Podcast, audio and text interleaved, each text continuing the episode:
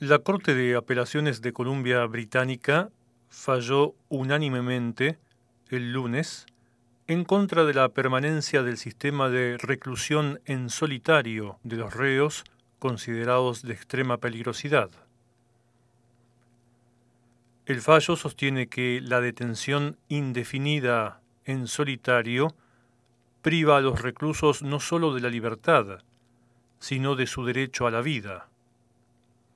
Los jueces entienden que se trata de un castigo desproporcionado que puede dañar al reo física y mentalmente. Más detalles en el reportaje adjunto.